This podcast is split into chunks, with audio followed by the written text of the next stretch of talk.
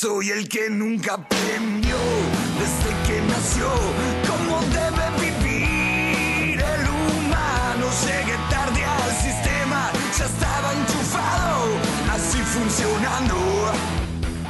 Señoras, señores, jóvenes, señoritas, tú que estás escuchando este podcast, bienvenidos a Santos Marginales, un podcast de conversación, risas y fe.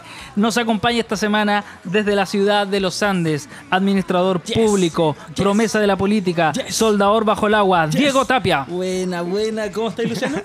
Bien, bien, ¿y tú? Gracias por el soldador bajo el agua. Submarino en movimiento. No lo vi venir. Oye, yo debo confesar de que, bueno, llegué temprano, pero eso no es el punto. Eh, fui a tomarme un jugo a la plaza. Quería un jugo normal. Quería un jugo de naranja y le pregunté, ¿tiene un jugo de naranja? No, me dice, solo de maracuyá. Toma. De maracuyá. Y yo digo, ¿de cuándo se puso de moda el maracuyá, viejo? O sea, todas las ciudades Maracuyá, de Chile papi. Tienen playa ahora. Eh, ¿Qué onda lo ciútico que es el maracuyá? Por Paico solo- tienen maracuyá. Exacto. en Polpaico se da la, la fruta, el árbol más lindo de maracuyá de- del Y mundo. puede ser, pero al punto es que hoy, hace dos años nadie conocía a Luciano el maracuyá, son los mismos que se dan canel humus. Que, esta, que es garbanzo molido finalmente, que está tan de moda. Eso, Luciano, esa es mi anécdota del Limache el día de hoy. Estoy muy feliz de estar en Santos Marginales con todos ustedes. Súper. Y de la ciudad de Villa Alemana, psicólogo de profesión, artista visual de nacimiento, el, re- el community manager de Santos Marginales, don Cristian Moya. Eso tampoco lo vi venir. Soy fruto de Canva solamente. y del Canva de mala calidad. El gratis. No El me da para premium. Sí, hoy estoy contento. Porque esta ¿Sí? semana ha sido especial. A ver, ¿Ah, sí? ¿por qué? Algunos cayeron. Epa. Oh. Y otros se levantaron. Regresaron los búnker el día de hoy. Yo debo confesar de que qué buena banda los Bunkers. Está buenísima esta semana. Chile Sí. despertó, algunas cosas están ocurriendo súper interesantes, así que hoy día vuelvo con mucho más ánimo de lo que he tenido en los últimos siete capítulos. Se, se nota, se nota. y nos acompaña de la ciudad de Limache, rey del lenguaje, la lengua más afilada de Santos Marginales, un hit en las redes sociales, poco a poco ganando espacio entre sus seguidores, ayudante de jornal, Juan Guillermo, simplemente Nito. Vamos. Buena, buena, los cabros de la comunidad, ¿cómo están? No, bien. Yo vamos. sé que contento. Ya. Jamás pensé que iba a llegar vivo a este versículo. Eh, Casi, casi. Casi vivo. Sí, loco. eh, he aprendido un montón. eh, aunque hoy día mi pastor me, me repasó, eh, me pegó una retadita. De nuevo, Pero- de nuevo. Sí, sí. Oye, pero llevamos tres minutos y ya hemos dejado la patada en este. Sí, sí. Iba en, el- en el bus y siento un WhatsApp. Ah, Me llegó. sí, sí. Pero no, pero contento que he ido aprendiendo, he ido puliendo, loco. Y gracias, Diosito, por estar aquí. Súper bien. Y en los controles, como siempre, y un aplauso para él, el señor Esteban Oyarzún. ¡Vamos, Esteban! ¡Bien, bien! ¡Dale, guacho! Oye, Dale, dale. ¿qué versículo este? Este es el versículo número 6. 6, que en Spotify es 5, que podría haber sido 7, atemporales. El pilo- el piloto vale. y que el piloto podría valer, O sea. Star Wars, ¿quién te conoce? Nos han preguntado. ¿Quién sos vos? ¿Quién sos vos? Nos han preguntado qué pasó con el capítulo 1 y es una historia tan larga que vamos a hacer un capítulo especial. No me miren. Solo para explicar lo que pasó con el capítulo idea. 1, versículo 1. Eh, yo, yo propongo un desafío. Dale. Dale. Cuando tengamos mil seguidores en Instagram, liberamos la historia detrás de por qué bajamos el capítulo 1, versículo 1. Ya, Ya, me tinca. Vamos, vamos, tarde. Me tinca. vamos, Vamos. pero, pero vamos, pero necesitamos aguante. Sí. Porque dijimos, hacemos 300 seguidores y hacemos un live. ¿Qué pasó? Menos Ah, mal. no queríamos hacerlo tampoco, No así queríamos hacerlo, no queríamos hacer el live. no llegamos a los salieron. 300. Lle- Llegamos a la conclusión de que simplemente somos feos y la gente no nos quiere ver en pantalla, no. no, nos quiere seguir. ¿Cómo reaccionaron en nuestro video? Así? Que le pusieron cara a A las santos voces. marginales, sí, tenemos sí. cara. Son mucho más marginales de lo que pensamos, nos decían por ahí. Perdimos seguidores, de hecho. Algunos bloquearon y otros cerraron hasta Instagram. Chiquillos, programazo se nos viene el día de hoy. La verdad, una pauta, eh, yo diría quizás de las más densas que hemos tenido en nuestra historia marginal. Sí. Una pauta discutible, pero yo estoy dispuesto a dejarlo todo en este capítulo, muchachos. Vamos con todo. Y expectante, Luciano, a lo que va a pasar en este versículo. Totalmente. Cristian, expectativas para este versículo. Vengo preparado con mi Reina Valera 1960 bajo el ¿Por brazo. qué? Ah, ¿por- ¿Vamos a citar a la Se, reina se Valera? viene, los días se viene. De verdad que vengo armado con mi espada. Eso. Epa. Nito, expectativas. No, buenas, leí la pauta y quiero hacerlo de la forma más madura posible. ¿Hubo intercesión? Señor, te entrego esta Creo pauta. que vengo, de que leí la pauta, vengo ayunando, loco, para no cometer ningún error. Eres como David contra Goliat. Sí, loco, pero. Pero yo soy la onda. Él es la piedra, básicamente. yo soy la piedra de tropiezo. Oye, Luciano, ¿y tu expectativa? Nulas. Eh, chiquillos, le leo el índice del día de hoy. Nuestra Biblia comienza con ¿Somos una iglesia inclusiva? Luego pasamos al debate Biblia de papel versus Biblia digital. Ampliamos la cultura con Diccionario Canuto y terminamos hablando favorita. garabatos improperios, malas palabras. Pueden salir de la boca de un cristiano, ya lo sabes, se nos viene con todo. Esteban, póngale la llamita, comenzamos Santo Marginales. Años atrás estaba en el auditorio de la universidad dando una charla sobre oratoria y retórica. Me paseaba por autores tales como Aristóteles, Platón, hasta que de pronto al final de la sala un joven levanta su mano y me pide que pueda hablar más despacio, más lento. No entendí su pregunta, le pregunté por qué y él me dice que tiene hipoacusia. Escucha muy poco y él interpreta leyendo los labios. Entonces me cuestioné, si este joven tiene dificultades para oír esta enseñanza, ¿cuántas personas en el mundo tienen dificultades para escuchar el mensaje de Cristo? Porque nosotros no hemos sido capaces de transmitirlo de la forma correcta. Y pregunto el día de hoy acá a la mesa de los marginales, ¿es la iglesia un espacio inclusivo? Oye, hipocusia. Eh, debo confesar que nunca lo, lo había escuchado, Luciano. Eh, Escuché con mucha atención la intro y dije, oh, ¿qué, qué, qué onda eso? Sí, bueno, la hipocusia, a diferencia de la sordera, que es la pérdida total de la audición, eh, la hipocusia se caracteriza por escuchar muy poco. Entonces este joven lo que hacía en el fondo era tratar de leer los labios Wow. para comprender lo que uno iba diciendo. Qué complejo. Y eso me imagino que en todo orden de, de vida el- tiene que estar día a día con, luchando con, con esa situación. Que heavy. Yo pienso, Luciano, de que eh, nuestra iglesia está de moda mucho el bienvenido tal cual eres. Aquí eres aceptado tal como eres. Pero en realidad ni siquiera tenemos rampas de acceso, no tenemos un baño para discapacitados, no tenemos la accesibilidad para entrar a nuestra iglesia. Entonces igual es un, es un tema súper complejo en el cual nos tenemos que adentrar y cuestionarnos si somos inclusivos o no. No sé si han visto, hay una página en Instagram que se llama teografías.com que Mm, lo sí. que hace son pequeñas ilustraciones ¿Ya? y, y él tiene una ilustración muy similar a lo que tú planteas, que en el fondo una persona en silla de ruedas está leyendo, ven tal como eres, ¿Ya? nadie pone excusa, pero habían 10.000 peldaños antes de entrar al templo. Uh, esa no la vi. Eh, yo, yo creo que eso ¿La podríamos compartir o no? En Eh, la, podríamos buscar y la vamos a compartir Ya. ahí en nuestro Instagram. Cristian, ¿qué te parece a ti este tema, conversar sobre la iglesia, si es o no inclusiva? Mira, la verdad, entre lata, rabia, pena quizás, desilusión, creo que la iglesia no es inclusiva. Creo que dentro de, de este modelo iglesia he tenido que hacer, mirar un poco, eh, mirarme hacia adentro, mirar la iglesia en la que estoy y digo, wow, no, no, pues no lo somos, estamos lejos de serlo. Pero yo no creo que sea porque tengamos un tumor de maldad, eh, digamos, todo aquello que sea distinto a mí. eh, lo voy a dejar fuera o no lo voy a tomar en cuenta. Yo creo que más bien es un poco de desconocimiento.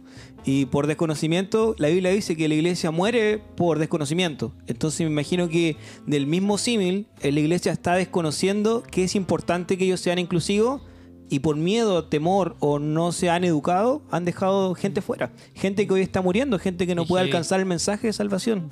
Y da lata. Y el, el- estábamos hablando antes de, de grabar con el Cristian, que era paradójico porque eh, una persona con silla de ruedas entra a nuestra iglesia y se encuentra con una banca de 3 metros de largo, con otra de 3 metros de largo, un espacio muy diminuto. No logra entrar a nuestros No, templos. po, no eso, logra. eso es re peludo. Y si lo tenemos que extrapolar, por ejemplo, a, a- a un tipo de evento concierto, que la iglesia está súper de moda, que las iglesias tienen eventos, que son grandes, traen Sí. famosos cristianos. Mm. Y a mí me pasó muy de cerca, así como con, con uno de los grupos de, de jóvenes del grupo de, de- del grupo de jóvenes está en una situación de discapacidad. Eh, venía un famoso cristiano cantante y yo dije, bacán, o sea, como vienen tres meses más, dos meses más, con mi esposo dijimos, compremos la- las entradas para el grupo de jóvenes. empezamos a hacer la compra y nos llamó la atención de que no había nada que hiciera relación a las personas con discapacidad al momento de hacer la compra. Entonces dije, ok, una productora externa, pero me doy cuenta que la productora igual es cristiana, pero la etiquetera no tiene que serlo. Pero me llamó la atención porque eventos importantes como el Festival de Viña, cuando tú vas a comprar la entrada, tiene Tiene un platea. Golden VIP, palco, tiene un espacio que dice discapacidad. Discapacitado. Y la- acompañante, con un acompañante. sí. Exactamente. Entonces uno sabe a lo que va. Y las iglesias cristianas, o sea, los eventos cristianos no lo tienen. Y la historia continúa, pero No, no, pero no. termina, termina la Ah, historia. ok, ok. Eh, bueno, la, la cosa es que compro la entrada con dos meses de anticipación y le digo a mi esposa, no te preocupes, que yo voy a contactarme con la productora y voy a prever para que este joven no se sienta mal. Entonces yo empecé a hacer los contactos y me respondían, mira, eh, te respondemos pronto. Pasaron 15 días, te respondemos pronto. Ya quedaba un mes y dije, mira, la pregunta es bien sencilla. ¿Tienen algún protocolo para personas con discapacidad? Porque la página no sale y yo voy con una persona que está en situación de discapacidad. ¿Ya? Cuento corto, tras una, dos o tres llamadas, él me dijo, no puedo hacer nada. Entonces digo, pero ¿por qué no lo pudiste prever? ¿Por qué las opciones que tú me dabas son prácticamente caridad? Porque ¿qué ofrecieron? Pasar al joven a primera fila y no cobrar la entrada. Eso es caridad. Yo necesito igualdad de derechos. Entonces no creo que él se sienta solo, él va con un grupo de jóvenes y si yo al momento de adquirir mi entrada yo hubiera sabido las condiciones que tú estabas entregando para personas en situación de discapacidad, no lo hubiera aceptado. Porque es el grupo, no el joven, y no es la caridad del pobrecito y para solucionarlo va a pasar adelante. No lo contemplaste. No habían pistas de, de- de acceso o de emergencia en el caso de, de que hubiera ocurrido algo. No habían baños para personas en situación de discapacidad. Esa situación fue súper compleja y ya para, para ir cerrando, en el fondo yo lo único que atiné ya a decirle, llegué a un buen punto y dije, no, esto va a ser complejo. Va a ser complejo llegar, va a ser complejo instalarse, va a ser complejo irse. Entonces le dije, ¿sabes qué? Eh, estábamos prefiriendo declinar de asistir al evento.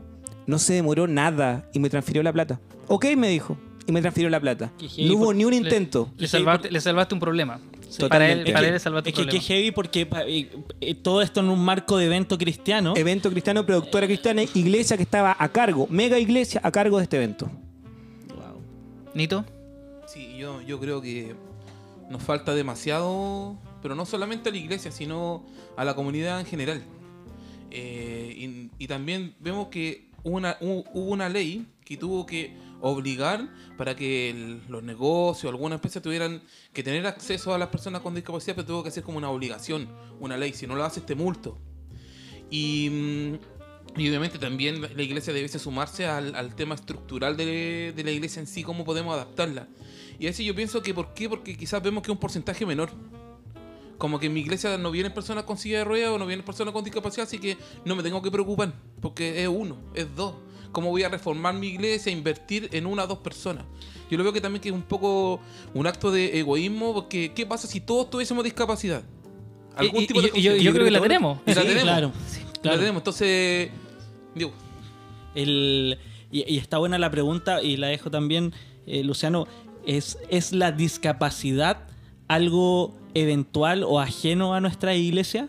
Porque son, como dijo Nito, y es muy heavy, son uno o dos. Y, o, o lo mismo la productora, es uno o dos. Y que heavy que se genera un problema por uno o dos. lo vemos como O sea, son muy pocos. Ojo ¿Sabes que qué? la- las estadísticas no nos hablan que son pocos. No, pero- 16% de los chilenos están en una situación de discapacidad. No es un rango menor, Sí. no es una minoría. Y yo incluso quiero pasarme un poco más allá y, y creo que podemos caer incluso en una iglesia discapacitante. Mi- Mira lo que quiero decir. Tírate el concepto. Eh, tírate el rollo. No recuerdo muchos predicadores de eventos cristianos en sillas de ruedas. No, recuerdo muchos cantantes actuales en silla de ruedas. Y es porque nosotros también armamos un estereotipo. Y pensamos que la discapacidad visible, y quiero plantearlo desde esa perspectiva, la situación de discapacidad evidente, eh, pareciera ser una limitante y caemos un poco en lo que dice el Cris, en la pena, en la compasión. Y se nos olvida que son personas super pro, que personas que tienen los mismos errores y aciertos que cualquier tipo de persona, de eso se trata. Pero ¿qué espacio le damos? ¿Cómo facilitamos nosotros en sus situaciones que ellos puedan acceder a lo que quieren hacer? ¿Cómo la iglesia faculta, empodera a esa persona para que lo logre hacer? Porque finalmente si no lo hacemos, nosotros vamos provocando y vamos generando esa situación en la persona, más que creer que la persona tiene la discapacidad en sí misma. Exacto, o sea, te tiraste un concepto que acá es clave. Cuando hablamos de personas discapacitadas, hoy en día ese concepto ya no va. Exacto. La mirada inclusiva te dice que la persona está en una situación de discapacidad porque está en un continuo. Y lo que lo discapacita no es su condición física, sino es el entorno que permite que él pueda desarrollarse libremente. Claro. Mi discapacidad dura hasta que se elimina la barrera. En el- vamos a ir como un ejemplo muy gráfico. Tengo una silla de ruedas, quiero entrar a la, ingle- a la iglesia, hay escalones, estoy discapacitado. Se eliminan los escalones, hay una rampa, perdí mi discapacidad. Ya puedo tener libre acceso. Nito, Sí, eh, hablamos del tema de discapacidad física, pero ¿qué pasa con las personas con autismo, con Asperger quizás? No sé si se considera discapacidad. ¿Cómo lo hacemos ahí? Porque estamos hablando ya de temas estructurales. Pero ¿cómo le predicamos a ellos? ¿Cómo, cómo le hacemos llegar el mensaje de Cristo? Eh, no, ahí quedo totalmente sin, sin ningún argumento. ¿Cómo, ¿Cómo lo podemos hacer? Tocaste temazo. O sea, yo trabajo en inclusión, eh, soy psicólogo en un programa de integración escolar y tenemos un diagnóstico que le llamamos necesidades educativas transitorias, que son los niños que tienen trastorno del espectro autista, por ejemplo. Ay, Y eh, me parece tremendo que dentro del trabajo del programa es hacer lo que se llaman como adecuaciones curriculares. Está el contenido de lo que tienen que ver, por ejemplo, en química, algún, alguna ecuación, y nosotros hacemos adecuaciones para que esta persona pueda acceder al mismo aprendizaje, pero por otros medios. Nosotros como iglesia nos hemos capacitado, los pastores, los líderes de jóvenes, los que hacen discipulados, se han capacitado en metodologías de enseñanza para poder abordar el mismo contenido, haciendo adecuaciones para que este tipo de jóvenes, incluso con discapacidad intelectual, puedan acceder al mensaje de la salvación de Cristo. Y pienso de que eh, si el sistema público está muy al debe con este tema puntual, eh, cuánto más la iglesia en, este, en este rango, en, poder dar, en, en estar al servicio de. yo, yo siempre pongo este tema sobre la mesa que yo no he ido a ningún congreso de jóvenes que se llame, no sé, una generación que se hace cargo de las personas en situación de discapacidad. ¿Cachai? Eh, Voy a muchos congresos que por una gloria mayor, Sí. la generación de conquista, Sí. los guerreros, pero no, no me han invitado, ¿cachai? Y, y- y no lo he hecho tampoco y hago un poco de mea culpa. Mm. Eh, no nos hemos tomado ese tiempo.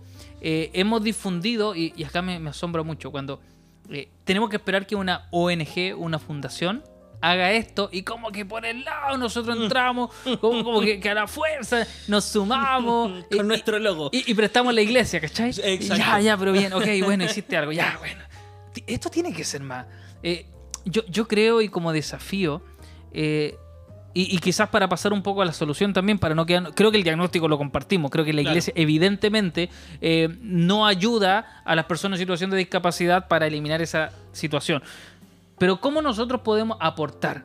¿Cómo nosotros podemos colaborar para pasar al terreno de las soluciones?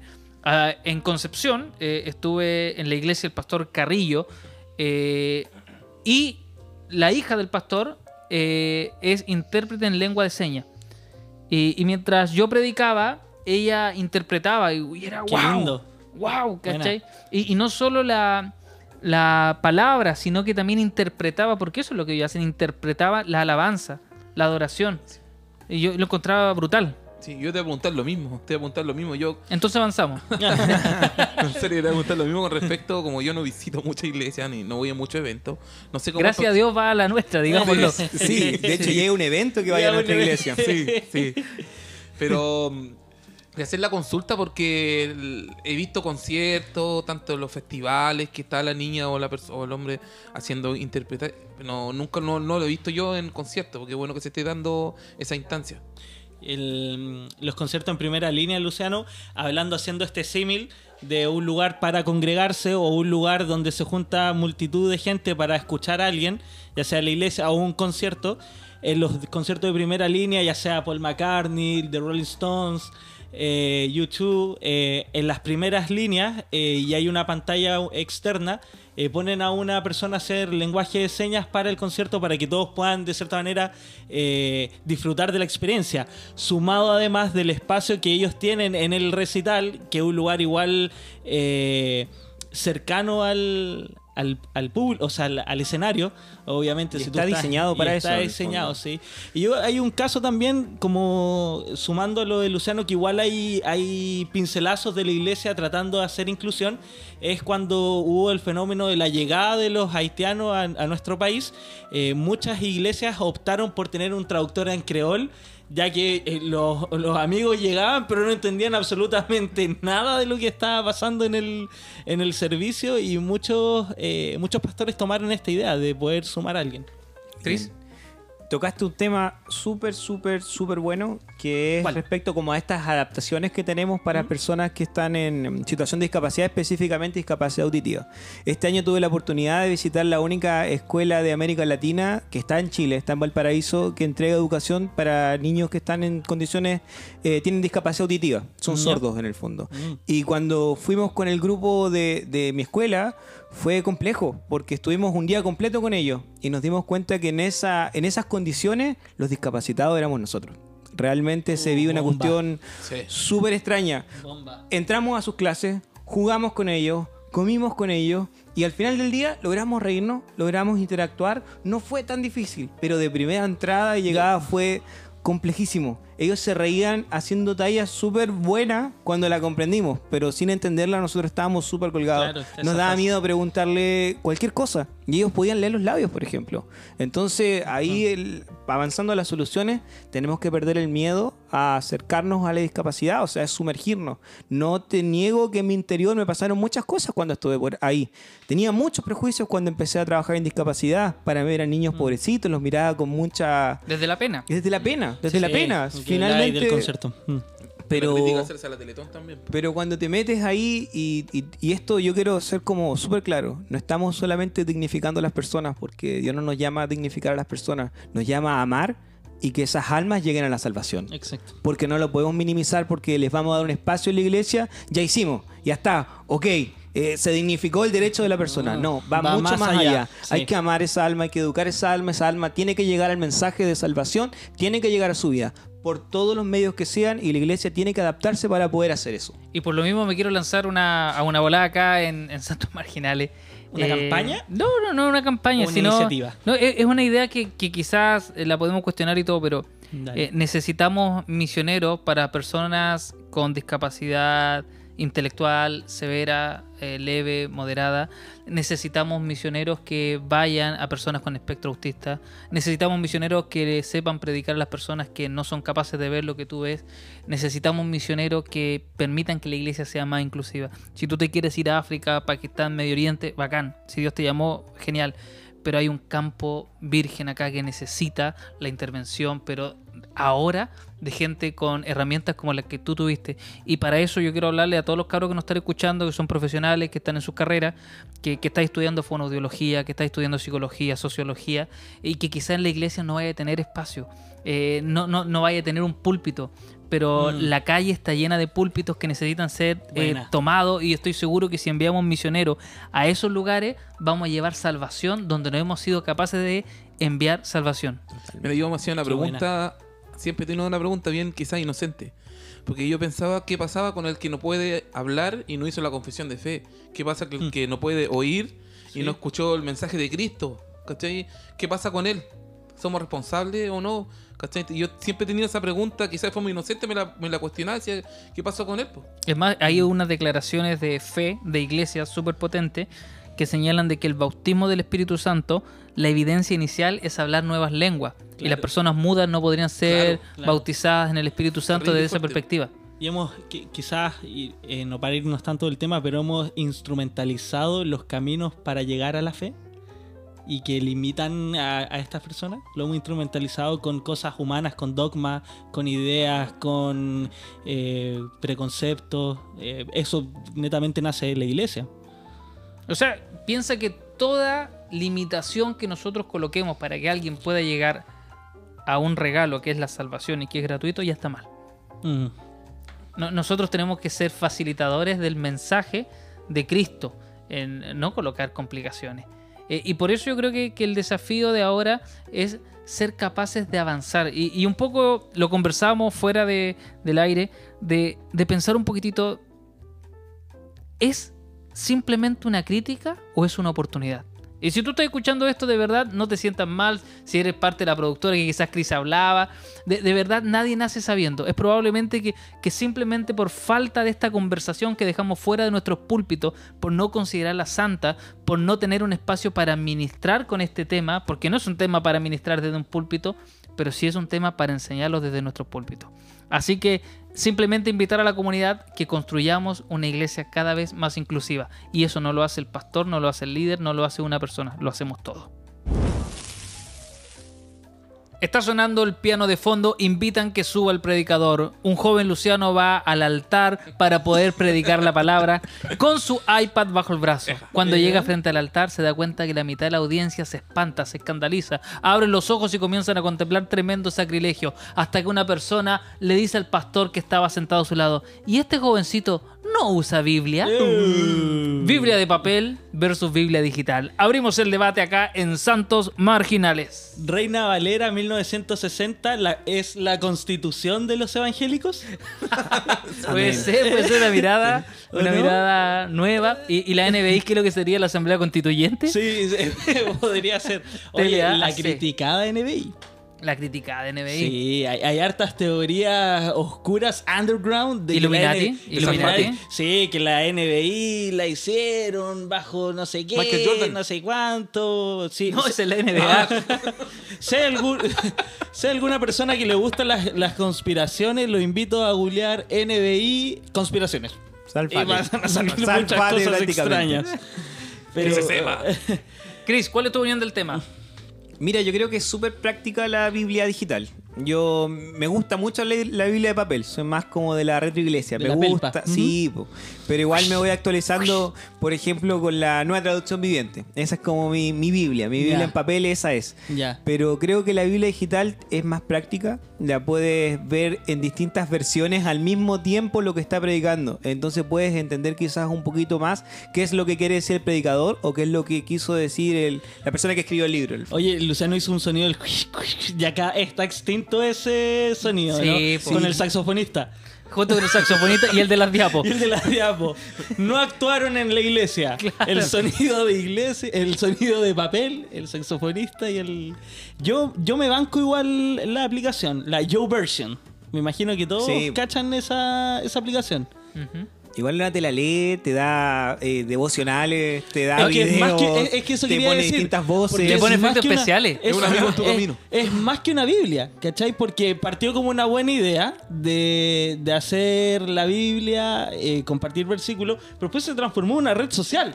Esa es Y la tú onda. compartes el versículo y hay gente que te da like al versículo. Sí, eso, eso, eso fue raro para mí. Yo, yo quería leer mi Biblia tranquilo. Es- es- es- y eso es lo que me, me complica un poco de este tema. Y si el versículo habla muy de tu pecado, así muy es que eso es. O sea, yo entiendo de mi formación evangélica, cristiana, de que la Biblia es igual a intimidad con el Señor en mi tiempo a sola. Y yo estoy destacando, sí, Señor, aquí he pecado y en verdad yo subrayo esto porque en verdad esto es lo que yo siento.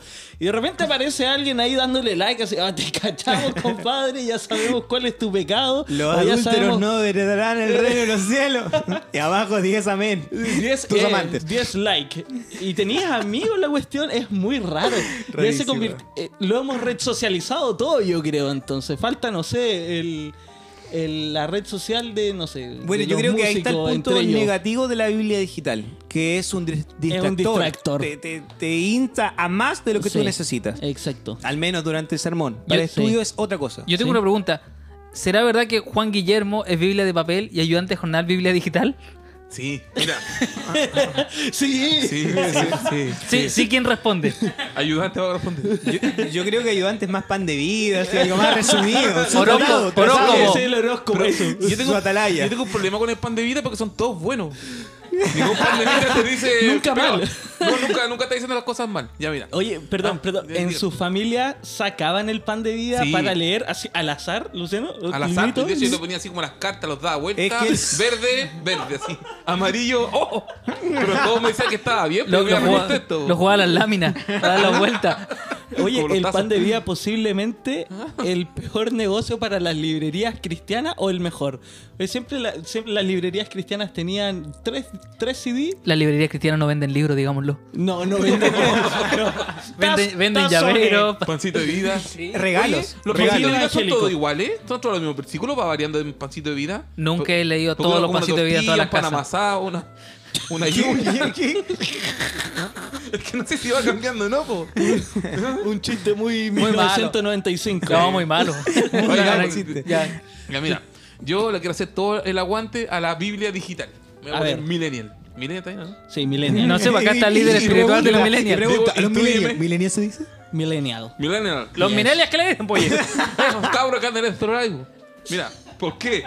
Yo me acuerdo cuando yo iba a la escuela dominical, muy niño, siempre tuve problemas de concentración y un montón de cosas en mi. brígidamente. Y me acuerdo que un- una de las metas de la escuela dominical era aprenderse los libros de la Biblia. Todos. Era como una prueba. Que obviamente no la pasé. Y eso, y eso Pero aprenderse el nombre los o no- aprenderse el, Éxodo, contenido. Levítico, Ah, Mateo, ok. Proverbios. Sí, Hasta ahí no lo pasó. No lo pasó. lo pasó. Confirmado. ¿Y cuál era mi problema? Que nunca me lo aprendí. Y ya con mi Biblia de papel, que la leía, pero no me sabía los libros. Entonces salía el predicador, ya hermano, busque Habacuc. Habacuc, ¿dónde está ahí Habacuc? Y decían, no creo que busquen el índice. Y yo transpirando así. No. Y como que me sentía admirado. Es que el índice es repudio de entre la gente. Sí, por repudio. Sí, es Y repudio. entonces yo me, me miraba buscando en el índice, me buscaba Habacuc, Habacuc, Habacuc, Nuevo Testamento y me perdía y decía, ya lo encontró y yo decía, ¡Amén! y nunca había buscado. Pues entonces, aguante la Biblia digital. Gracias. Oye, y que venga e- ese predicador que ¿Ya? se cree así como súper biblista y, y se inventa un libro de la Biblia para que la gente busque. Ah, Diga, sí. ah, ¿ver- ¿verdad que no sí. saben de la Biblia? Sí. Y él lo buscaba y lo encontraba. Eso es lo peor. Lo encontró y decía, ¡Amén! ¿Qué Biblia Amén. tenía? Oye, a escribía. oye, a mí eh, me llama mucho la atención eh, el, uno de los grandes, la gran contra que quizás puede tener la, la Biblia digital es que hemos perdido mucho de cultura general bíblica. Y pasa esto que dice Luciano, de que cuando tú le, das una Biblia en papel a un nativo digital es muy complejo y es muy difícil. El predicador empieza, dice, bueno, vamos a Hebreos y lo empieza a buscar en el Antiguo Testamento. Porque, ah, Hebreo, Antiguo, Antiguo Testamento y empieza a darse vuelta el pobre y no cacha nada. Pues. Y hemos perdido quizá un poco de esa cultura bíblica, pero no, no la de erudito, sino como la, la básica, la que decía Anito, de aprenderte lo- los libros en orden, eh, los grandes personajes. Yo creo que eso se ha perdido producto de la Biblia. Y ahí te banco. De. Y te banco porque cuando tomo la Biblia digital no me dan ganas de escudri- escudriñarla, meterme más. Es como leo el Mm. versículo, leo el devocional, veo lo que me interesa ver. Pero cuando tengo mi Biblia de papel, me agarro casi jugando cualquier libro al azar y, Sí. y, oh, qué genial más esto. romántica Es más la romántica, es de una relación papel. mucho más cercana. Sí. Y las rayas y las marcas, y va- vas leyendo cosas que ya habías marcado antes, comenta. Excelente. Oye, Amo mi Biblia de papel. Y ese chiste muy malo que tiraba el predicador que decía, si no tiene su Biblia, acérquese como él, acérquese al hermano que está al lado. Que cristiano, cristiano, un cristiano. un cristiano que tiene. Biblia. No, y ahora eh, el Barça sí que. Luciano lo sigue haciendo. eh, el Barça, no, no, lo No, encontré muy malo. Lo encontré muy No, malo era- ese era siempre. malísimo ese chiste. Desde Dante Gebel, lo escuché desde ahí. Eh, es muy Barça el tipo que dice, estoy buscando en mi Biblia en pleno culto Facebook. Y es mentira, me dice, No. no, si es la Biblia digital. Es mentira, No. loco. Sí, es falso esa cuestión. Eh, ¿Qué es lo que yo encuentro que falta el día de hoy? Falta cultura bíblica eh, y, y más que saberte un versículo de memoria. Eh, pero igual yo creo que también las iglesias hemos quitado los espacios para estudiar la Biblia. Eh, antes los jóvenes, no sé si es que ustedes se acuerdan, pero preguntaban cuántos capítulos leíste, cuántos versículos. jóvenes. Los jóvenes, ¿cierto? Estamos fuera. ¿A alguien le cae duda? Yo. ¿Alguien se aferra a esa mentira? Nosotros miramos para atrás. Yo ya, tomo a los jóvenes. Aún vas. Pe- pe- pero antes te preguntaban en el fondo, ¿leíste o no leíste? Y ahora pasa como muy por debajo. Y también creo que ha jugado muy en contra, eh, es que hemos cambiado la enseñanza bíblica por frases motivacionales. Eh, entonces cambiamos frases que suenan muy, muy rimbombantes, pero no son bíblicas. No profundizamos, no hablamos del contexto, no hablamos de, la historia detrás del texto. Entonces, tampoco culpo yo solo la Biblia digital. Yo creo que nosotros, desde nuestros púlpitos, hemos predicado un evangelio un poquitito menos profundo en el texto. Buena. Em, yo quiero seguir con el tema ahora, reivindicando las aplicaciones cristianas, o por ejemplo en este caso las bíblicas. Tenemos que agradecerle como iglesia contemporánea promedio, por ejemplo a Canvas, para hacer los afiches para nuestra sí. iglesia. Aguante Canvas, ¿o no? Eh, o, Easy, o Easy Worship.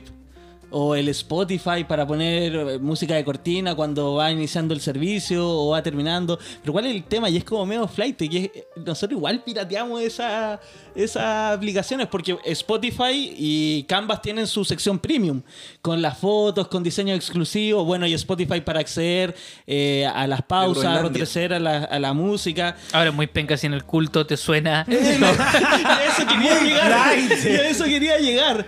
Compra el Spotify, Vamos, por solo oye, 4.500 mensuales. pasen adelante y ahí, bueno, quizás quedaste carente de algún piano o de los músicos y tienes que acudir a Spotify y de repente con Spotify Premium tienes pesos. No puede ser. La base de datos de Viro ha sido Así, actualizada. oh. Oye, ¿te acordáis que, el- que, el- que cuando estaba de moda el, el tema de no piratear de los, de los CD, fue a exponer a alguien a, a la Cámara de Diputados, el, el de la SCD, de la Sociedad de Sí. Derechos de Autores, y empezó a exponer y ahí puso su compu sobre la piratería y en el compu salta el esta copia de Windows no es original. y iba a hablar de... Doble discurso, no va. Ahora, e- ese es un temón. Yo creo que tendríamos que meternos un capítulo completo a hablar de qué pasa si podemos piratear ese tipo de cosas o no. ¿Cuál es el límite? ¿Cuál es el Yo era, yo debo confesar, muchachos, de que yo era pirata, bomba bajando música cristiana. Bomba.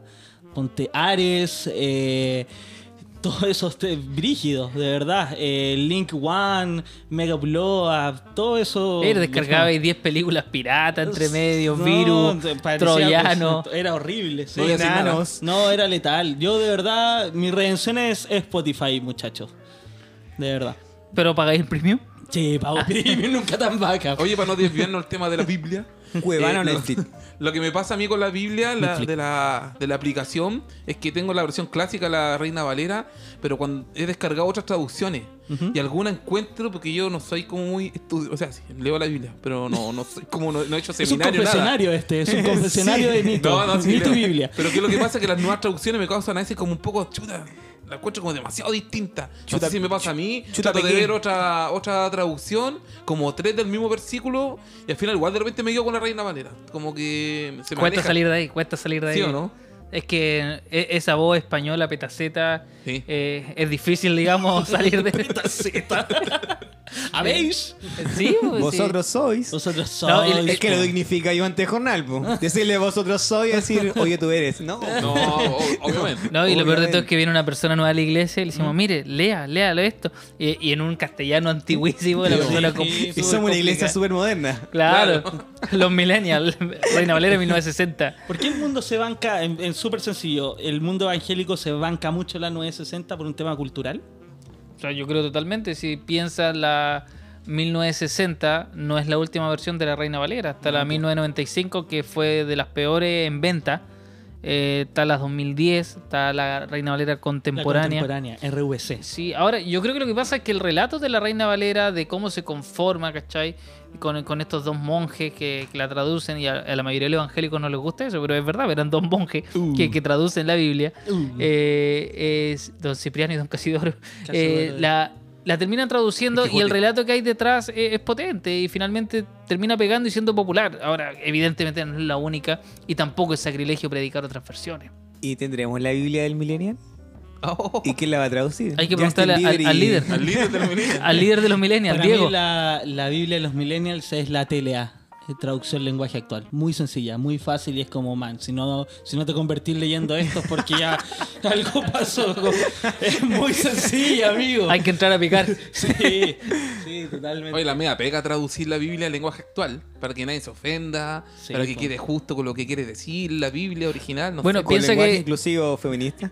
Ah, También, ¿o no?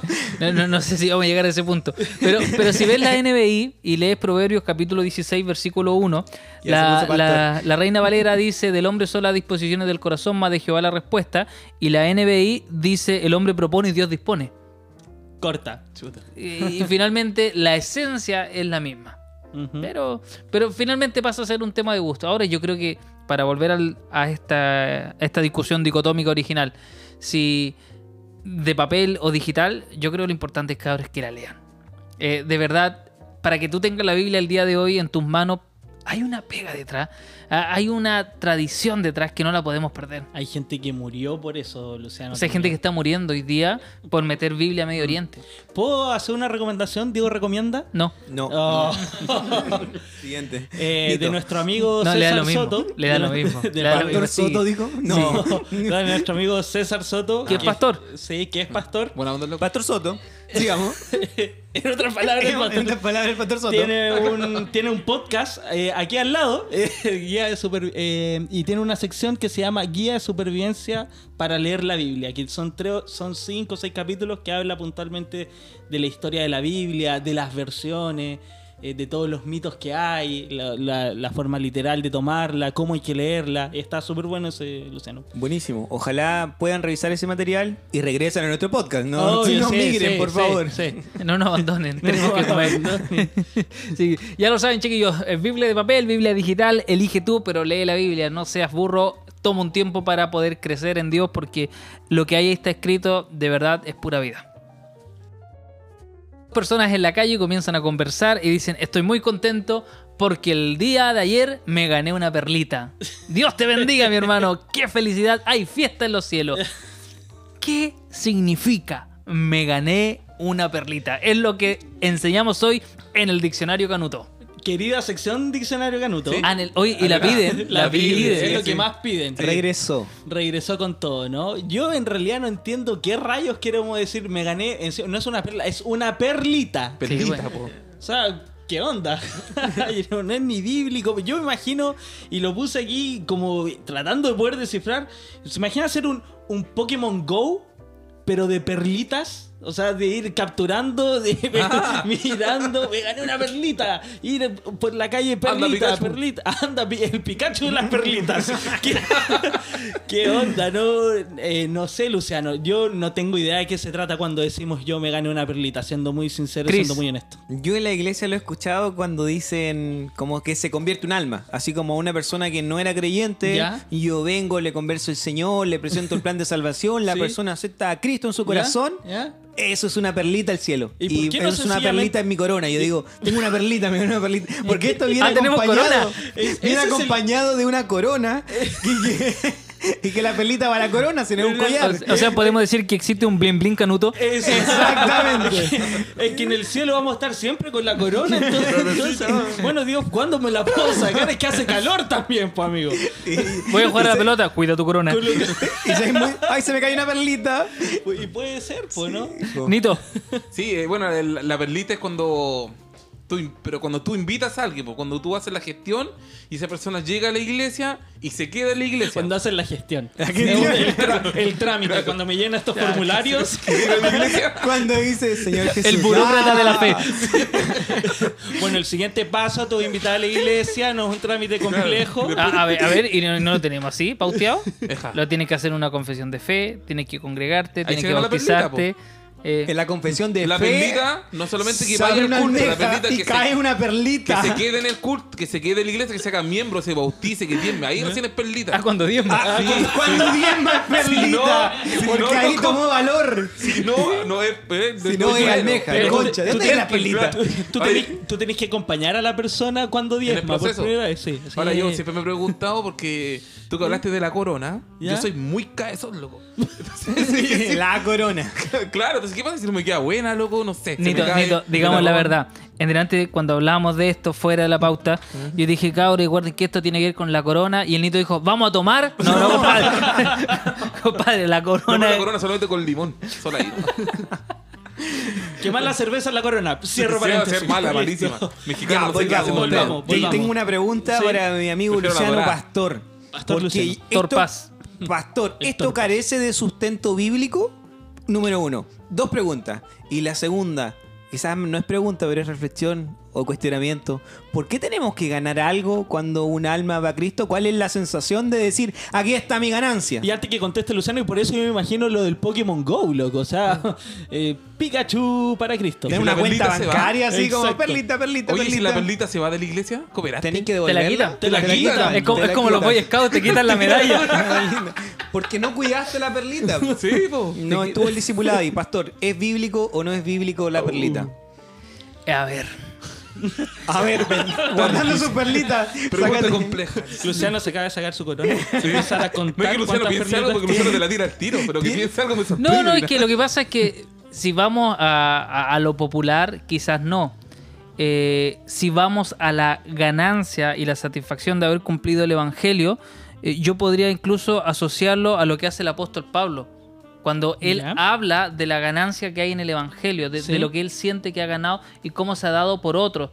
Eh, no sé si sea una ganancia eh, contable, no sé si sea una ganancia, pero él sí habla mucho de esta inversión y de lo valioso que ha sido. Sí. Ahora, claro, si tú me dices literalmente, no, pues, literalmente, pero, pero sí creo que hay una figura detrás de eso. Y esa creo figura- que en lo valioso que es que una persona sea no ganada para uno, pero sí ganar una perlita para el reino, por así decirlo, por algo, algo que es muy valioso. Sí, yo creo que todos nos conmovemos cuando una persona recibe a Cristo o, Sí. o su vida es transformada a la luz de la Escritura. Yo me conmuevo mucho. Sí. Ahora me preocupa mucho la vanagloria de ciertas personas de decir cómo está onda el Pokémon Go.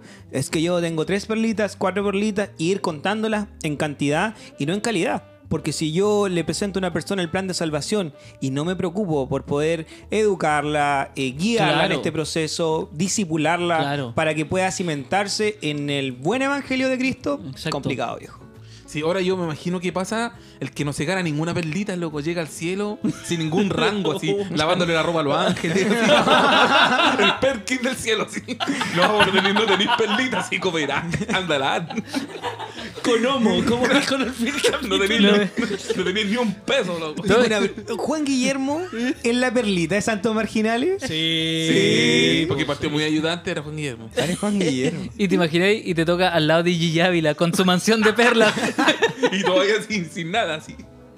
Sí, yo, yo creo un poco también de, de esta cuestión eh, como competitiva, de casi capitalista, de quién tiene más perla o no, ¿cachai? Eh, es como, tengo una cuenta corriente de Decime perla. cuántas perlas tenés, decime. Luciano, tengo tres perlas. ¿Cuántas copas ¿Por tenés? cuántas me las cambias, Luciano? Claro. Te vendo estas tres perlas, Cristian. Lo, lo que sí yo te invito a que la persona a la cual tú le hablaste de Dios la cuides como una perla. Eh, eh, más que gloriar, van a gloriarte o, o jactarte de que ganaste a alguien, eh, preocúpate de cuidarla como si fuera una perla valiosa, como, como si fuera, digamos, ahí algo que de verdad merece el cuidado que corresponde. Porque ahí yo creo que es donde guateamos. Sí, Eh, porque total. hacemos una mega campaña, traemos a los predicadores del momento, música, show, humo, pasan 100 personas al altar, hacemos una oración eh, de fe masiva, eh, acepta a Jesús en tu corazón, listo, pum, ganamos 100 mil perlitas en una tarde. ¿Y quién las cuida? ¿Quién trabaja sobre...? Ahí está la clave. Recuerden que Mateo nos habla en la comisión de ir y hacer discípulos. Buenísimo. Sí, está bien. Me Si gusta. se te va, el- persíguelo hasta el fin del mundo. Exacto, sí. Deja la 99 y va por la que se perdió, es bíblico eso. Eja. ¿Y ahora eso de las perlitas será de alguna congregación en particular? ¿O Eh, es ¿de como dónde genérico de la iglesia? Yo lo he escuchado. Bueno, yo no he ido a mucha iglesia. Bueno, el- ¿hay alguna iglesia más conservadora? No, no, no, no, no, no. ¿En cuántas iglesias he escuchado esta analogía? Tengo un chiste muy Yo, malo. yo he visto, este también es malo. Yo tengo un chiste muy malo, pero. Pero he visto ¿Eh? algunas iglesias que Vale, cuando vale. los aros son muy extravagantes tienen que la mujer por decoro sacárselo. Pero la perlita es como bien la perlita, ¿cachai? Te pasa, viola, muy O malo sea, chiste. La perlita. ¿Puedo- La perlita. Puedo contar mi chiste, pero ríanse. Por favor. Momento chiste malo. El mío y el tuyo remata. ¿Se imaginan a Perla, la gitana, convirtiéndose al cristianismo? ¿Perla ganando una perla? Sería literalmente. Ese es el chiste. Sí, era malo, era malo. Era malo. Ahora alguien se hubiera ganado una perlita. Exacto. Uy, ya. Sí, creo que agotamos el chiste. El humor ya era malo, no, no teníamos que estirarlo más. Ahí, ahí estaba. Sí. Eh, Perdónanos, señor. Falta Fe- gracia. muchachos, segunda palabra del diccionario Canuto. La palabra siervo. ¿Qué queremos decir cuando decimos hola siervo? Yo he visitado muchas iglesias. Lo sabemos. Y en más de alguna me han dicho, primera interacción. ¿Sí? yo podría ser un perfecto no convertido. ¿Ya? Capaz que lo soy. Pero en la primera interacción, siervo del Dios Altísimo, sea bienvenido acá a la casa del Padre.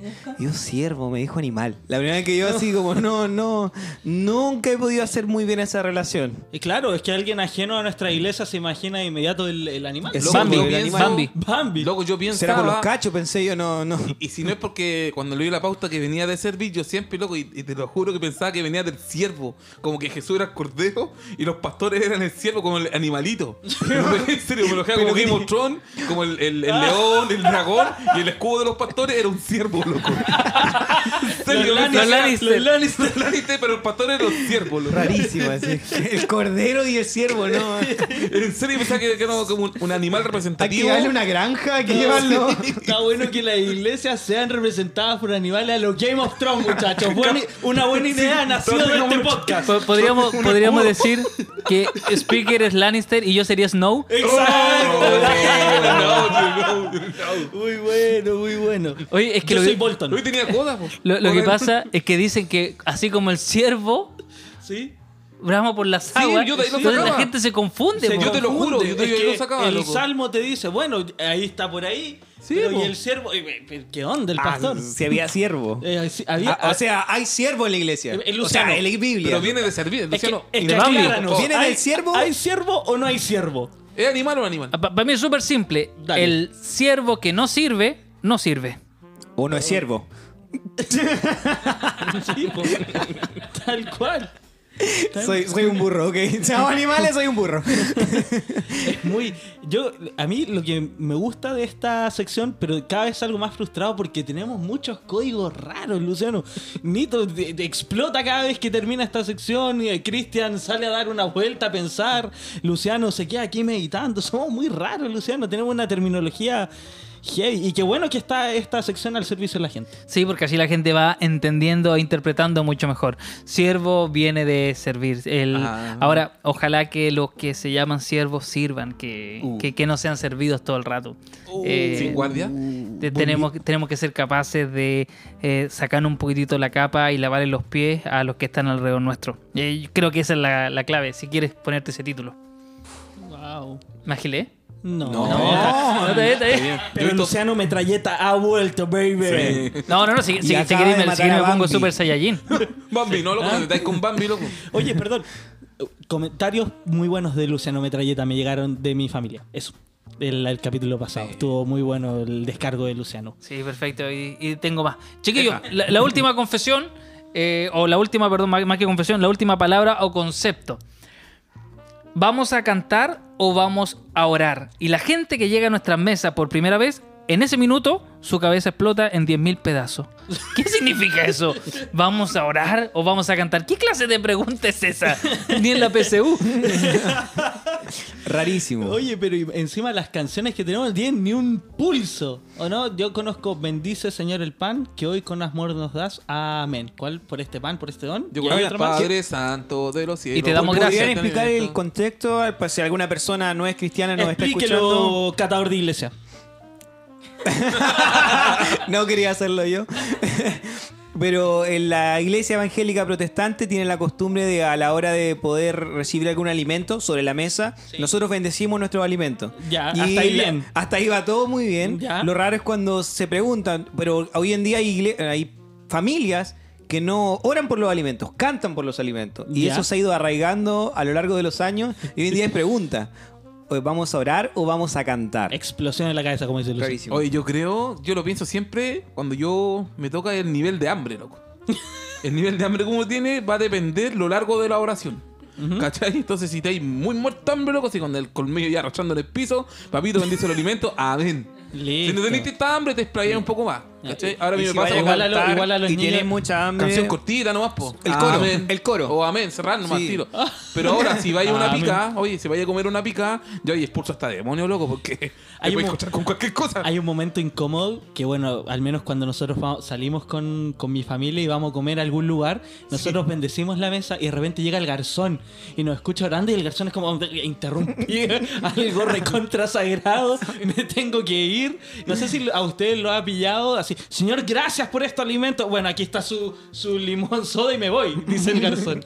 Y, y no vuelve cerveza, más. me voy. Es extrañísimo, pero hay algo mucho más incómodo. ¿Cuál? En la universidad tenía una amiga que era es cristiana protestante y me dice estoy súper complicada ¿Ya? y morí de vergüenza este fin de semana. ¿Qué pasó? ¿Por qué? Porque tengo mi pololo, mi novio, que no es creyente y lo llevé a conocer a mis papás. ¿Ya? Y yo ella- eh, sabían que nosotros éramos religiosos, sabíamos que era cristiano, pero el momento difícil fue cuando nos sentamos a la mesa. ¿Qué, ¿Qué fue eso? ¿Google nos escucha? No sé, sí. Qué terrible. Ya, ahí, ¿qué pasó? dale, dale, dale, dale. Y bueno, No me dice que el momento más complicado para ella ¿Ya? fue cuando los papás empezaron a cantar sobre la mesa. Mm. Porque está bien, o sea, como si tú llegas a un lugar y están orando, respeto. Es como bien. Sí, está La bueno. oración es permitida, está bueno, es power. ¿Eh? Pero si están cantando, qué incómodo. po. Es como cuando cantan el cumpleaños y tú eres el que te cantan. Incomodísimo. Yo, yo tengo una pregunta. ¿Uno Dale. tiene que dar gracias o bendecir los alimentos? Bendecir y dar gracias, ambos. Yo creo que dar gracias.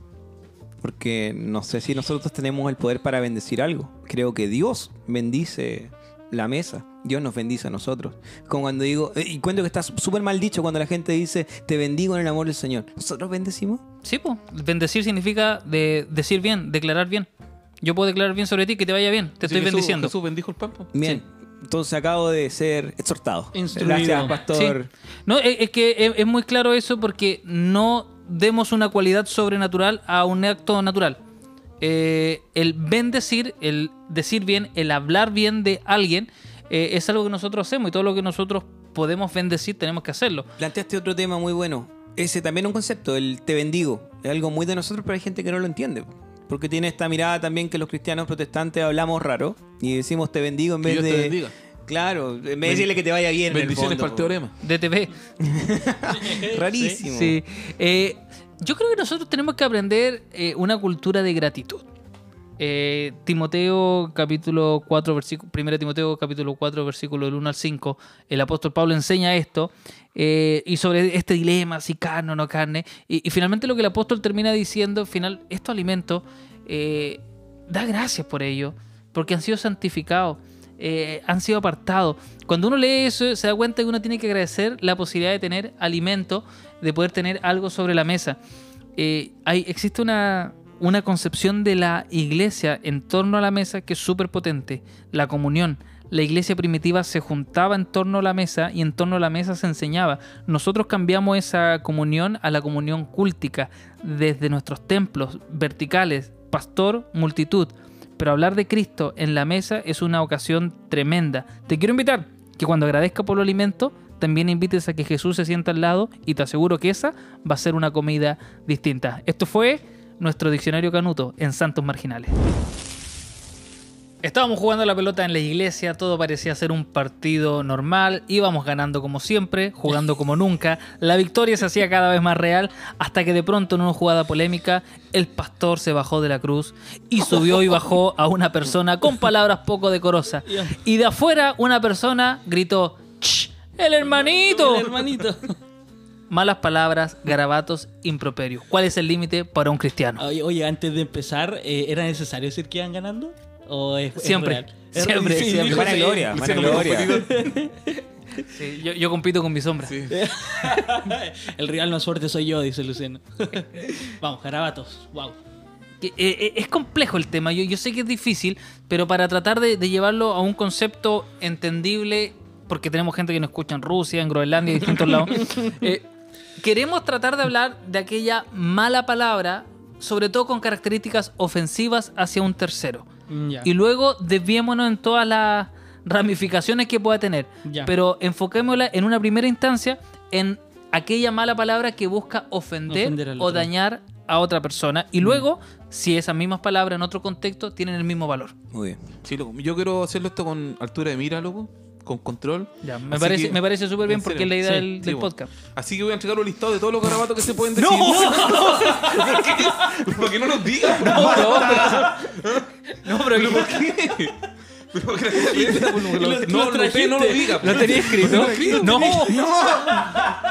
Pero si no se lo podía decir a nadie, van al Decirlo es lo mismo que escribirlo. ¿no? si lo pienso, lo digo. No, no, Nito, mira, saltémonos eso. Ya, ya. Deja Avancemos. borrar eso. Ya, borré. Tiene borrada toda la hoja. ¿Nito vas a decir algo? No. Ese fue mi aporte en esta sección. No me está maldiciendo. Yo de inmediato digo, Luciano, que nosotros al ser cristianos, ser promotores del bien, ser promotores de la verdad, ser promotores de la reconciliación, bajo ningún punto de vista de nuestra boca tendría que salir una palabra que juzgue o dañe a otra persona. Eso es caer en algo básico, en un pecado eh, fundamental. Eh, es difícil, lo es. Yo creo que aquí lo vamos a comentar y vamos a desarrollar un poco más la idea. Pero de entrada yo digo que no, no está bien que nosotros ataquemos al otro.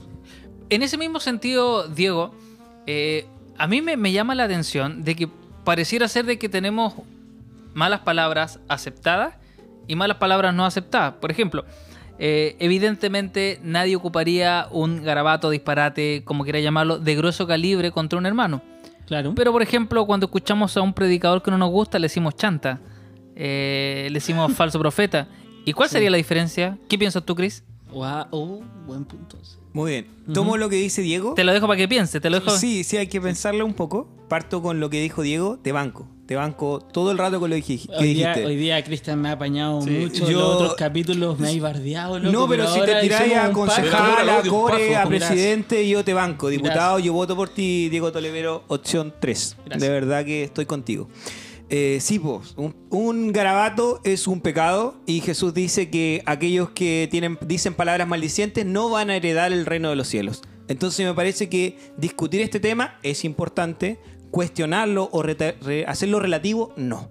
Tenemos que ser, yo al menos voy a ser súper claro en decir que no estoy de acuerdo con que un cristiano tenga que decir eh, para poder expresar algo. No debería estar en nuestra boca de lo que habla, hablamos nosotros, abunda en nuestro corazón, no deberíamos ser seres maldicientes. Y ahora te dejo una pregunta en reflexión a ti, Chris.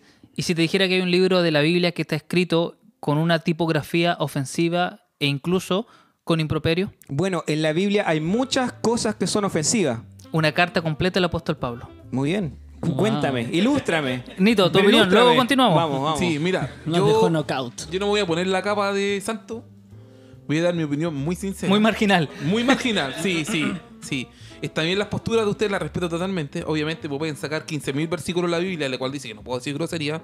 Pero yo quiero hacer la siguiente pregunta. Ya está bien, no digamos garabato. ¿Podemos escuchar podcasts que digan garabato? ¿Podemos escuchar humoristas que digan garabato? ¿O ellos sí pueden, eh, o, nos, o nos contamina eso? La Biblia dice que no contamina al hombre lo que entra, sino lo que de su corazón sale, porque lo que entra termina en la letrina. En cambio, lo que habla su boca es lo que abunda su corazón. O sea, podemos escuchar eh, humoristas que digan garabato, no, no tenemos que decir, uy, lo que dijo. Es que ahí pasa por un tema también de tu madurez y de lo que también tú entiendes que es bueno o lo que es malo. Es súper O sencillo. sea, oh, que loca, loco, tú peca por mí. respuesta. Para reírme. ¿Cómo? Loco, al, al- al artista, tú peca por mí, para poder reírme. No, no creo que sea ese el punto. Entonces, No, yo creo que ahí el. ¿por ahí- qué si ellos lo podemos escuchar? ¿Por qué no Ah, apagamos la tele para que- no contaminarnos? Es que es de la misma manera de por qué el pastor puede, o, o la persona que ilustraba a Luciano al principio, de que dijo un improperio eh, en la cancha y no lo hice en otro lado. ¿Por qué hay lugares que sí puede hacerlo y por qué en otros lugares no puede? Ese, eh, y yo creo que pu- puntualmente es el problema del, cristiano actualmente. Eh, es, muy, es muy complejo, por ejemplo, ser este promotor del bien, el cual yo mencionaba, en todos los lugares en el cual transita, en el trabajo, en la iglesia, eh, con la familia. Y pareciera ser de que en cada uno de nosotros tenemos, voy a, voy a ser ilustrativo, una máscara o una jerga para poder eh, internalizarlo con cada uno. Siento que cuando nosotros somos cristianos y cuando nosotros llevamos la verdad y cuando somos promotores de bien, el desafío recae en nosotros en el, el ser una persona igual en estos lugares, en estos mismos lugares. Entonces, no, eh, el, el partido a mí no me justifica para poder decir una grosería. El estar con mi familia no me justifica. ¿Se entiende, no? Como lo que, sí, el sí, punto que quiero llegar. entiendo, estoy... Te van conito. Te van conito porque realmente eh, es una súper buena pregunta. Pero antes de meterme, meterme allá, Luciano, dijiste algo que me quedó dando vuelta y yo creo que se puede malinterpretar. Dijiste que lo que contamina al hombre no es lo que entra, sino lo que sale. Claro. Te pregunto, si yo veo pornografía que entra Ojo. por mis ojos, ¿no me va a contaminar? Depende qué produce eso en ti. Por algo. No me va es a que- contaminar. Es que hay una Es reacción. genérico. Podemos, al, O si sea, alguien no le produce claro. nada, podemos ver pornografía. Es que si hay una reacción en ti en torno a eso, ¿qué va a producir en ti la pornografía? Ese es el tema. Lo que termina produciendo, es decir, no te contamina por el solo hecho de entrar, sino porque algo va produciendo en ti. Y ahí donde tú tienes que saber que hay cosas que no te hacen bien. Mm. Y tú lo estás llevando al caso puntual de la pornografía. Pero me no, no, no, pregunto, pero espera. me pregunto. Pero yo lo generalizo a las escenas eróticas, que no, no califican el porno. Es erotismo, es parte de una trama mayor. Claro. Hay gente que toma la decisión de no verla porque produce en ello claro. algo que no es correcto. Sí. ¿Me entiendes? Es que- No es per se, no es la cosa en sí lo que termina siendo, sino lo que termina saliendo de ti, es tu reacción final. Mm. Sí, exacto. Y, y que yo, No yo sé, quiero apuntar- no yo, creo- yo de verdad siento que es muy sencilla la, la respuesta. Es depende también de la madurez en la cual nosotros tomamos y vemos estas situaciones. O sea, yo bajo ningún punto de vista, porque yo entiendo quién soy y, y- y yo creo que esta respuesta necesariamente nes- eh, necesita un vocablo cristiano. Yo entiendo quién soy en Cristo, ¿cachai?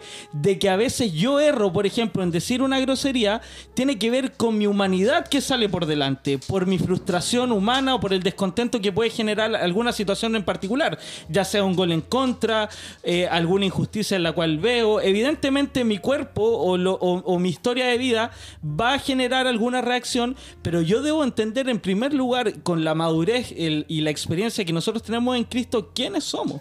Yo, yo lo, yo lo veo así súper sencillo y por lo tanto no debe haber grosería en nuestra o, o- o garabatos en ningún punto de vista. ¿Y qué pasa ahí con lo que te comentaba de, de esas palabras que nosotros nos permitimos y que sí son ofensivas y que son dañinas, pero están avaladas y están aceptadas socialmente? A mí- ¿Qué pasa a mí- si el a mí- diccionario te, te avala una palabra que es un- el grado que todos conocen, que se dice amigo?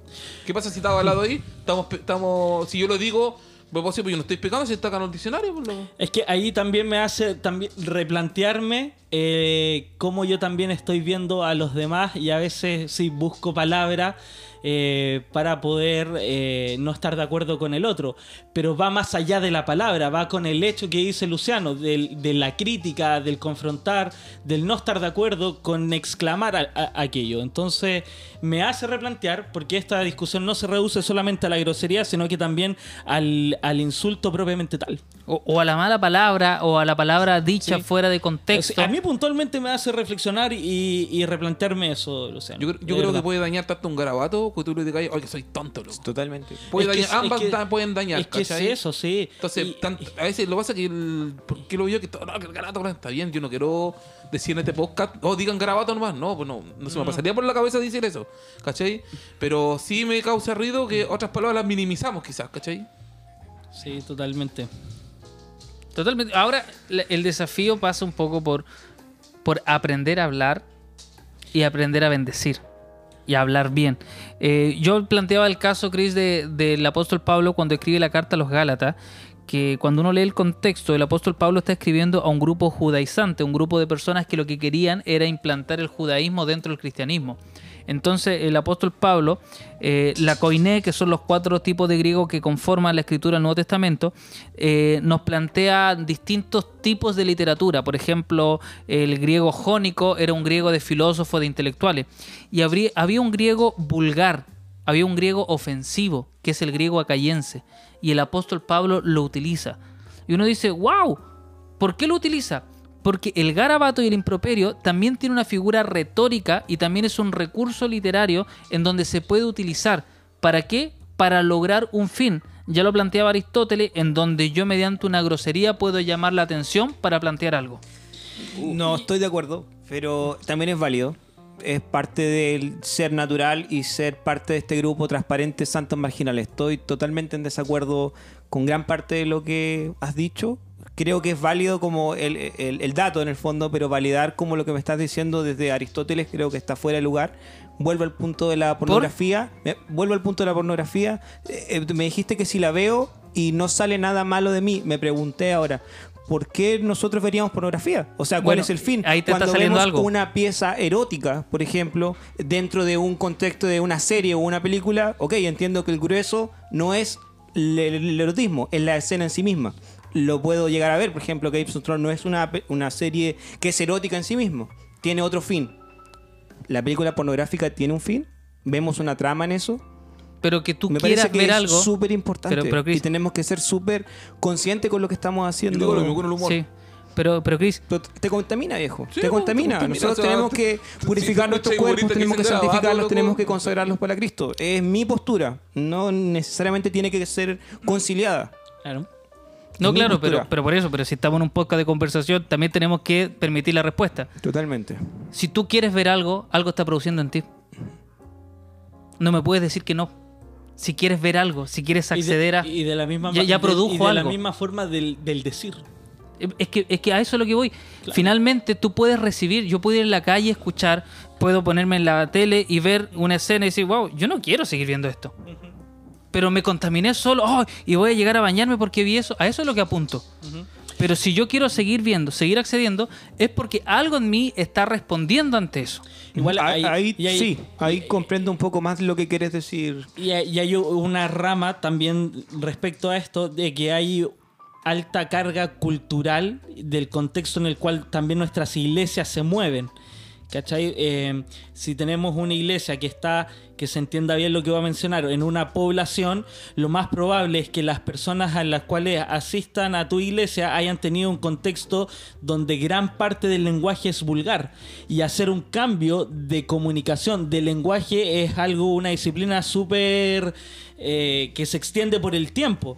Entonces también tiene que ver con un tema cultural. No estoy mencionando que solamente los sectores de población o los sectores de escasos recursos se digan grosería. Al contrario, es algo quizás algo transversal. A lo que me refiero es que hay contextos puntuales en los cuales nos vamos a encontrar con tipo de gente, con otra persona.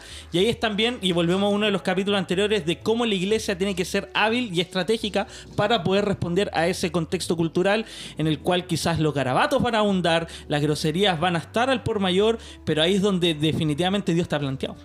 Y ahí es donde volvemos a lo mismo de que si te han dicho cosas y no por eso te contamina por estar ahí en esa conversación.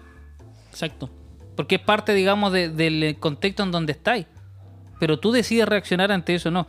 Yo creo que acá la finalidad es clave. Si tú buscas dañar, denostar o ofender a alguien, claramente esa es una mala palabra. Más allá de que sea permitida o no permitida por la RAE, la finalidad con la que tú la estás usando es Sí. provocar daño en otra Sí. persona. Y, y- y, Luciano, perdón, yo creo que es un muy buen desafío porque me pega muy fuerte evaluar también estas palabras que nosotros usamos incluso para delegitimar a otras personas, no siendo incluso una grosería. Porque incluso si nosotros vamos más allá, recordemos que la palabra garabato es algo sin sentido. No es un improperio propiamente tal, y se hace la salvedad. El garabato puede ser una estupidez dicha, eh, puede ser algo nefasto. Entonces, de, de verdad creo que lo que tenemos que hacer como el desafío, más allá de dar una lista, como quería el Nito en un comienzo, de esto sí, esto no, lo, lo que yo sí haría eh, es repensar lo que estamos diciendo y lo que está saliendo de nuestra boca. Si, si eso ayuda, colabora, apoya en algo, bacán. Si no, darle una vuelta y pensar para qué lo estamos diciendo. Cabros, sí, finalmente vamos a estar discutiendo cada vez que estamos al aire. Ya, eh, se, se nos pasó, se nos pasó volando el, el capítulo del día de hoy. Estuvo muy, muy bueno, eh, fluyó todo. Eh, ¿Qué les pareció, chiquillos? Revisión, Diego. Un capítulo histórico. Un Pa- capítulo- Para de decir histórico. Si- Diego, si Para todos los es- versículos son históricos, ninguno es histórico. Hay palabras repetidas en este podcast. Histórico y Complejo complicado. difícil. Está complejo este tema.